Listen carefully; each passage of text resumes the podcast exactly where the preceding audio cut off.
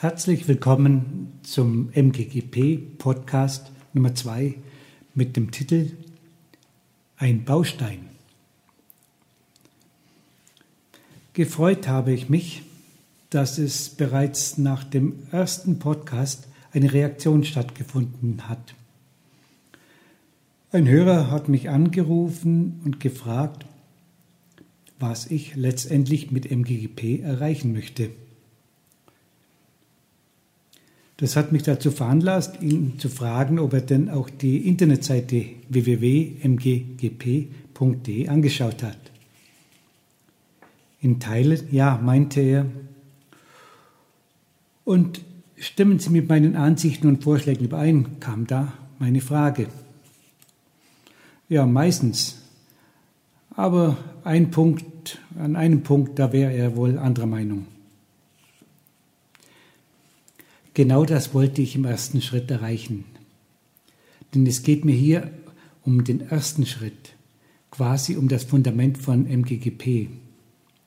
In diesem ersten Schritt möchte ich erreichen, dass möglichst viele Menschen sich mit MGGP auseinandersetzen. Mir ist bewusst, dass dies ein schwerer Schritt ist, haben doch viele Personen andere Sorgen, als sich mit etwas auseinanderzusetzen, von denen sie nicht einmal wissen, ob es erfolgreich sein wird. Auch mein Anrufer war skeptisch. Ich bin ihm dankbar, dass er sich die Zeit genommen hat, weiters mit mir zu reden. Und habe ihn gefragt, ob er es denn begrüßen würde, wenn sich unsere Gesellschaft in eine Richtung bewegen würde, bei der Menschen wie Tiere, wie die Natur oder die Umwelt ihren natürlichen Lebensraum zurückerhalten. Dass die Menschen erkennen, dass wir Verantwortung für diese Gruppierungen übernehmen sollten. Mein Gegenüber meinte, das sind doch nur Floskeln. Damit kann er nichts anfangen. Ich müsste schon konkreter werden. Ich überlegte, wo sollte ich anfangen? Was könnte ich als Beispiel hernehmen? Den Familienschutz, den es sicherlich zu verbessern gäbe. In der letzten Tage äh, habe ich in unserer Tageszeitung die Schlagzeile auf der ersten Seite gelesen. CSU umwirbt die Familien mit dem Hinweis, 45.000 neue Kita-Plätze in Bayern zu finanzieren. Sollte ich dieses Thema aufwerfen, denn es ist diskussionsfähig und ich denke, man sollte sich fragen, ob es nicht besser wäre, Familien zu stärken, indem zum Beispiel mehr Generationshäuser gefördert werden und die Babys und Kleinkinder in der Familie aufwachsen. Oder sollte mit ihm, mit ihm eher den Umweltschutz besprechen, aber da wir momentan diese Hochwasserkatastrophe haben und der Umweltschutz in aller Munde ist, gibt es Gott sei Dank doch Lösungsansätze, die Hoffnung machen. Da mein Anrufer aber Dialekt sprach und wir hier im Allgäu in letzter Zeit drei Tierskandale hatten, nahm ich den Tierschutz, besser gesagt die Tierhaltung zum Thema, zur Diskussion mit ihm. Da gibt es Gesetze und Verordnungen, die nicht eingehalten werden. Für mich ist beispielgebend, dass männlichen Schweinen ohne Narkose aus Kostengründen die Hoden abgeschnitten werden. Das ist seit vielen Jahren bekannt und wäre da nicht vor kurzem eine Gesetzesänderung durch unsere Landwirtschaftsministerin erfolgt, hätte dieses Gesetz zum Verbot dieser Grausamkeit erfolgen können. Aber statt sich hier für das Tierwohl einzusetzen, möchte da eine kleine Anmerkung machen und möchte Sie bitten, dass Sie mal darauf achten, wie oft unsere Landwirtschaftsministerin in den Medien das Wort Tierwohl gebraucht und damit suggeriert, dass ihr dies ein Anliegen ist. So, also war eines der ersten Gesetze unserer Landwirtschaftsministerin aber hohe Strafen für Tierschützer, die in solche Stelle gehen, um Aufnahmen von den Tiermisshandlungen zu machen. In der Diskussion mit ihm sagte er mir, dass er wohl meiner Meinung sei und er würde es auch begrüßen, wenn es keine Tierskandale mehr geben würde. Aber irgendwie komme ich mit meinem Anliegen einfach nicht vorwärts bei diesem Telefongespräch. Es ist wie so oft, ja, das ist alles schlimm, aber was kann ich denn machen?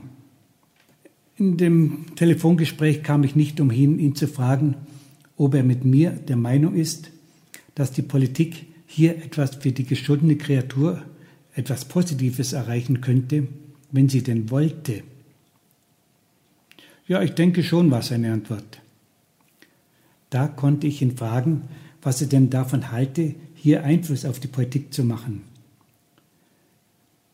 Dass der Einfluss auf Frau Glöckner von Lobbyisten enorm hoch ist, ist zum Beispiel bekannt. Ich empfehle jedem, der sich dafür interessiert, bei Google mal Landwirtschaftsministerin und Lobbyismus einzugeben.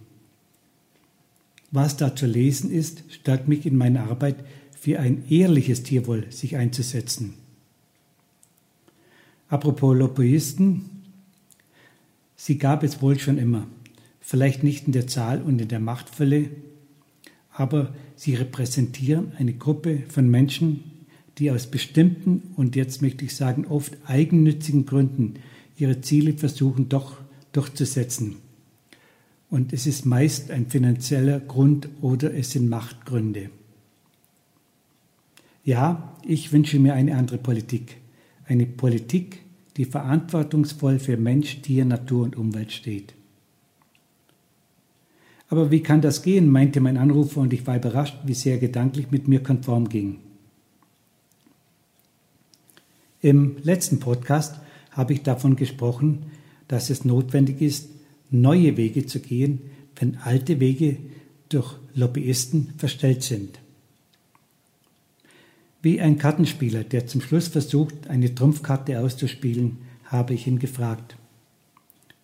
Was halten Sie denn davon, gerade jetzt, wo Wahlen anstehen, Ihre Bewerber bzw. Abgeordneten einen Fragebogen zukommen zu lassen, mit der Bitte ums Ausfüllen. Sie brauchen nur anzukreuzen Ja, Nein oder Fragezeichen. Mein Gegenüber schien Zeit zu haben, jedenfalls er tat mir den Gefallen und setzte sich an seinen PC und das Formular konnte er unter Aktuelles einsehen. Schnell las er die Fragen, hier die Punkte 131 bis 134, welche den Tierschutz betreffen. Es sind Fragen, die ich schon vor 20 Jahren aufgesetzt hatte. Wäre ich Politiker, würde ich bei all diesen Punkten ja ankreuzen, meinte er. Das Gespräch ging noch eine ganze Weile noch, was mich einerseits gefreut hat, dass dieser Herr es gut findet, über so einen Fragebogen Druck auf die Politik auszuüben. Denn wenn ein Bewerber eine, oder eine Bewerberin wie ein Politiker bzw. eine Politikerin sich zu einzelnen Themen geoutet haben, fällt es ihnen einerseits schwerer, gegen ihre eigene Meinung bei Gesetzen zu stimmen. Aber sie haben, es anderes, haben auch andererseits den Vorteil, und es kann ihnen unter Umständen sogar eine große Hilfe sein, gegenüber den Lobbyisten zu sagen, sie haben zu dem Thema ihren Wählern dieses und jenes gesagt und auch schriftlich fixiert. Und sie können nicht wortbrüchig sein. So eine Lösung mit dem Fragebogen ist für mich einer von mehreren Bausteinen, um wirklich etwas zu verändern, zum Guten zu verändern. In den folgenden Podcasts werde ich immer wieder auf sogenannte Bausteine hinweisen. Nach dem Telefongespräch bin ich erstmal spazieren gegangen, versuchte meine Gedanken zu ordnen. Konnte ich bei meinem Gesprächspartner erreichen, dass er erkennt, dass nur durch aktives Tun etwas Positives erreicht werden kann? Wird er einer sein, der sich für Mensch, Tier, Natur und Umwelt einsetzt? Und ja, wie wird er es anstellen? Konnte ich ihm das Gefühl geben, dass es notwendig und wichtig ist, sich dafür einzusetzen? Wird MGGP für ihn eine Plattform, in der er sich austauschen kann, seine Gedanken und seine Erlebnisse berichten kann? Ich weiß es nicht. Zugestimmt hat er mir zu meinem vor über 20 Jahren geschriebenen Leitspruch, der da lautet, wenn wir es schaffen, wonach ein Mensch, ein Tier, die Natur, die Umwelt durch unser Tun weniger oder nicht leiden muss, hat unser Leben einen Sinn. In diesem Sinne beende ich meinen heutigen Podcast und würde mich freuen, wenn Sie mir weiterhin treu bleiben. Ihr Xaver aus dem Allgäu.